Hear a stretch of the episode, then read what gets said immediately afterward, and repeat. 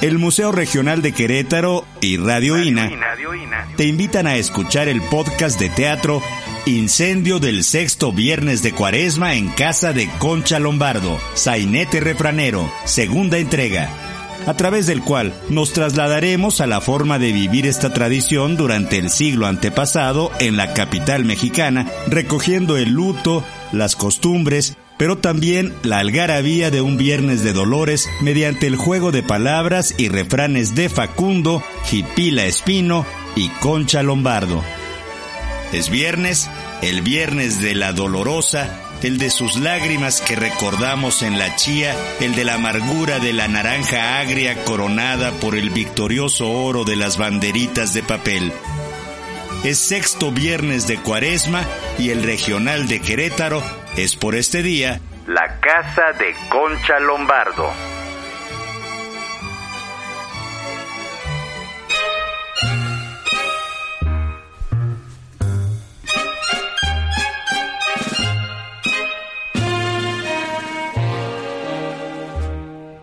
Damas y caballeros, después de este breve intermedio, prepárense para el segundo acto de este sainete refranero titulado Incendio del sexto viernes de cuaresma en casa de Concha Lombardo, titulado De madrugada en la sequía de Roldán.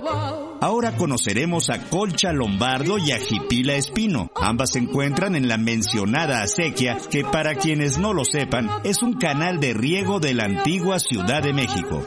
Tras el telón se encuentran los edificios y los puentes de Roldán. Facundo no se encuentra en este acto. Él regresará hasta la tercera parte.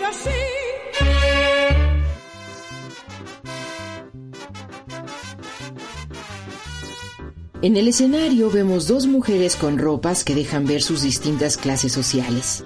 La de la clase alta se dirige a la otra. ¿Y la criada? Yo soy la dama criolla, yo soy la mera mestiza y no tengo el gusto. Me llamo Concha Lombardo, primogénita del ilustre ministro.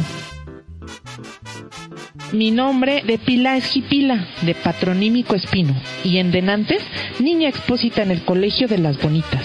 De estado civil, señora de mi marido, el general Miramón. De oficio, chiera, y de puro gusto, la querida de mi chinaco. Habito la residencia número 6 de la calle de Cadena. Yo tengo mi casa, que es la de ustedes, en San Antonio Tomatlán número 8, a un costado de la Plaza de las Muñecas. Querrás decir, la inquilina que despacha en Le Place de la A mí, por el contrario, se me ve las mañanas muy contrita en los oficios de la profesa. En las tardes recibo a tomar el chocolate con bizcochos y panochitas en el estrado de casa. Y de noche, en familia, ocupamos el palco 12 del teatro principal. A mí se me halla muy de mañana en el embarcadero de Iztacalco. Por las tardes atiendo el cajón 16 del mercado del volador. Y de noche me voy al palenque y a la piquera del brazo de mi Evaristo Palomo, de oficio bandido de Río Frío. Concha voltea al público y dirigiéndose a ellos les dice, Sépanse, señores, que este es el único día del año en que nos ven juntas, solo porque la tradición manda, codo con codo y canasta en mano, porque vamos a comprar flores. Juntas, pero no revueltas. Recuerda que soy la señora de Miramón. Nobleza pulquera. Pues entonces, yo soy la duquesa de los llanos de Arapam. Y aquí andamos, ¿no? ¿De veras? Si puedes, lee la Biblia. Y aunque todos somos del mismo barro, no es lo mismo bacín que jarro. Y pues si todos somos hijos de Adán y Eva, no le hallo la diferencia entre el tafetán y la seda. ¿Entenderán la respondona? No es igual lo mismo a lo mismo. No es buena la venganza, pero sí la desquitanza. A continuación, ambas le platican al público sobre el lugar donde se encuentran y sobre el motivo que las llevó ahí. A lo mío. En este canal cenagoso e infecto que penetraba en la ciudad, y no a mucho llegaba hasta la puertecilla secreta de palacio, flotaban hojas de lechuga, troncos de col y a veces zanahorias y rábanos enteros. A lo largo del canal se miran viejas construcciones de uno y otro lado y forman una calle comunicada por puentes que no deja de tener su novedad, especialmente este día del año, cuando los rotos la invaden. Sí, hay un día del año en que este barrio, desdeñado de la aristocracia, se transforma y presenta un delicioso aspecto. Este día es el Viernes de Dolores. Las más lindas muchachas vestidas con ricos trajes de seda negra, con sus mantillas costosísimas de punto francés o de encaje de Barcelona, ostentando en sus peinados y dedos sortijas y aderezos para envidia del prójimo, descienden de sus carruajes en la calle de la sequía y con ese garbo natural y encantador de las mexicanas, suben y atraviesan los puentes y se pasean por las dos orillas del canal, admirando la multitud de las chalupas llenas de rosas de Castilla, de azucenas, de espuela de caballero, de amapola y de claveles, y con tal profusión que las aguas desaparecen para dar lugar a un jardín flotante cuyos vivos colores destierran las miasmas desagradables que usualmente se desprenden del canal.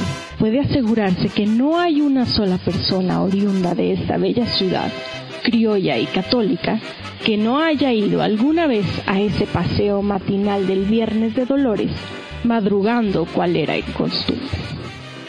Con criollo civilizado anda siempre con cuidado pero también el vecindario del barrio corresponde con galantería a esta visita anual y las calles lucen muy barridas y regadas con hojas de rosa, los viejos y negros balcones adornados con cortinas blancas o de damasco de China, arcos de tule con las grandes flores amarillas de girasol, esornan las puertas de las accesorias y en los nichos de las esquinas aparecen manojos, amapolas y de verde, y fresca alfalfa que ensartan los indios de Romita. Los tocineros doran y plantean los jamones, los polqueres pintan de nuevo sus tinajas, la gente se viste de limpio y hasta los carboneros se sacuden el polvo negro de sus camisas. En el canal, las chalupas son conducidas por inditas muy aseadas y peinadas, cubiertas con grandes sombreros de pajas o sus paños de sol. Pues sí, el evento tenía la particularidad de confundir en una sola masa al pueblo pobre y al pueblo rico. Ahí estaba el todo México, y ese era el pretexto para madrugar y confundirse con la gente que hormigueaba en la tortuosa acequia de Roldán. Tampoco fueron enteramente extraños a este alboroto popular. El amor, la curiosidad y el simple deseo de la locomoción. ¿La vanidad? Casi siempre se asomaba en las callejuelas y en los puentes bajo la forma de una cotorra pintada y emperejillada o de una pizza verde de chaleco chillante y guantes de lila. Las mujeres dejan de ver al público y de nuevo interactúan. Hmm, para el ridículo, los rotos se pintan solos. Y la que nace tepalcate ni a comal tiznado llega. No, pues sí. Ahora entiendo por qué nunca falta una media rota para una pierna podrida. Dios habla por la que calla. A lo mío, la mañana del viernes de Dolores es siempre privilegiada como mañana de primavera. Pocas veces, ni en épocas temporales, fue lluviosa. El cielo azul y limpio, el aire tibio y suave, era generalmente los auspicios bajo los cuales los madrugadores de este día se lanzaban a la calle en busca de flores. Jipila de nuevo se dirige a la concurrencia. ¡Íreme, madrina, ¿dónde ando? Los indios zacateros no habían dormido ocupados en la tarea de cosechar las flores de sus chinampas. Desde las seis de la mañana, el canal se hallaba completamente invadido por canoas, que habían llegado para ofrecer a los habitantes de la capital las variadas frutas y hortalizas de Santanita, San Juanico y Iztacalco. Tal como les digo, este había sido el oficio de mi Evaristo, introductor de tubérculos. El gentío que llenaba esta sequía de abasto era inmenso, tanto que pudiera andarse sobre las cabezas. Allí las familias decentes mezclábanse, más por fuerza que por devoción, con las del pueblo, y todos iban y venían de esquina a esquina, abriéndose paso entre la multitud. Sosteníanse en entonces animados diálogos entre quienes regateaban y entre quienes no se dejaban engañar. Las señoronas de México, ricamente vestidas de negros y cubiertas con un ligero velo de tul que mal encubría su rostro, todavía somnoliento y disimulaba el cabello enmarañado por los almohadazos.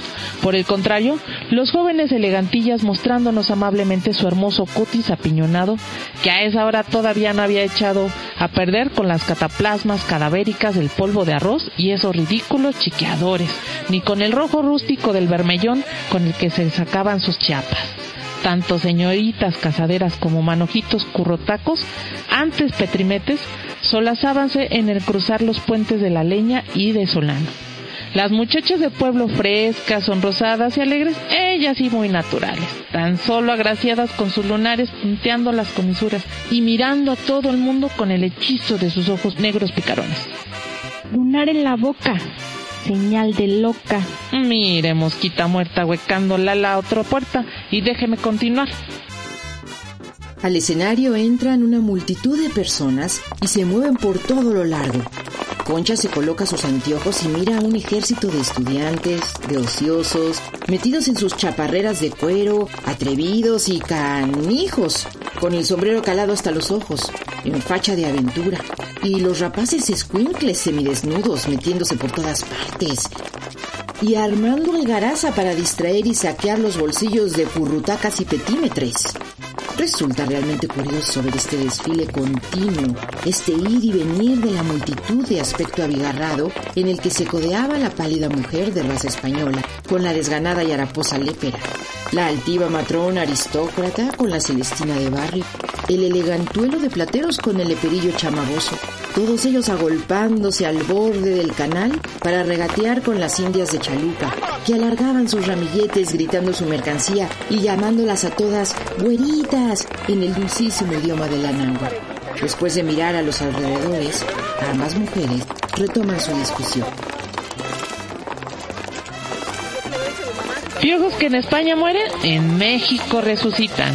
La lépera, aunque no quiera, lo será hasta que se muera. Se me hace que la señora Conchi se hace la chinche para que la maten con chancla. Ahora sí que las gallinas de abajo ensuciaron a las de arriba. Atásquese ahora que hay lodo y no me vuelva a interrumpir.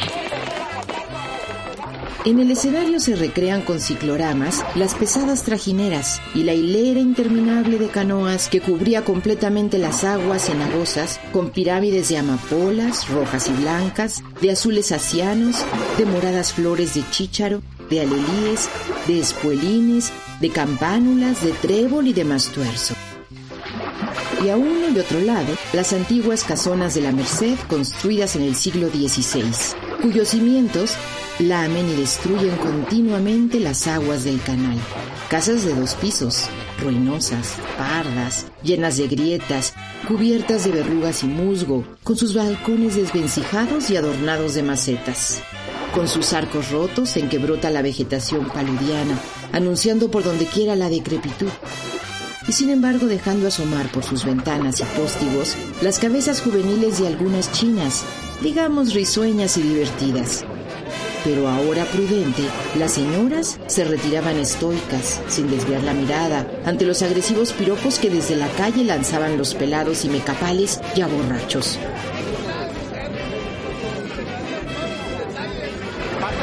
Pipila se relame los labios y se dirige a la doña. Si me permite, doña Concha, un consejo para esos casos. Cuando alguno de ellos te eche los ojos, véndele caro tus piojos. Magistralmente en el escenario se recreaba el cuadro del antiguo Paseo de las Flores entre las 5 y las 10 de la mañana. A esta hora, las canoas, vacías como por encanto, regresaban lentamente a sus pueblitos y en los bordes de la sequía solo quedaba una alfombra de hojas verdes, de flores pisoteadas y carrizos. Los adoradores de Baco desde esa hora ya estaban metidos en las cantinas, las que pese a ser cuaresma, no cerraban nunca. Con el chinguirito en mano, vociferaban celebrando con estruendo seronomástico de sus muy queridas lolas, al tiempo que, ciertamente acosaban, cuanta plantita de invernadero se hubiese extraviado por allí. Luego algunas damitas tapadas que entre sus chales y mañanitas se llevaban una papeleta con el nombre, la dirección y los generales del susodicho. Concha hace una señal para parar un coche. Cochero, cochero, ni un segundo más permanezco aquí. Las familias abandonaban el canal montando en los carruajes que ahora las esperaban en el puente de la leña, bien abastecidas de flores y además de hortalizas y legumbres, que no de tubérculos. Por supuesto que los siervos de Venus, tanto del hermoso como del feo sexo, se retiraban llevando en la mente gratos recuerdos de las travesuras de Cupido, el que como siempre andaba en todas esas bolas haciendo de las suyas. O dicho en cristiano, a esa hora ya no había mujer honrada ni soldado arrepentido. Se baja el telón.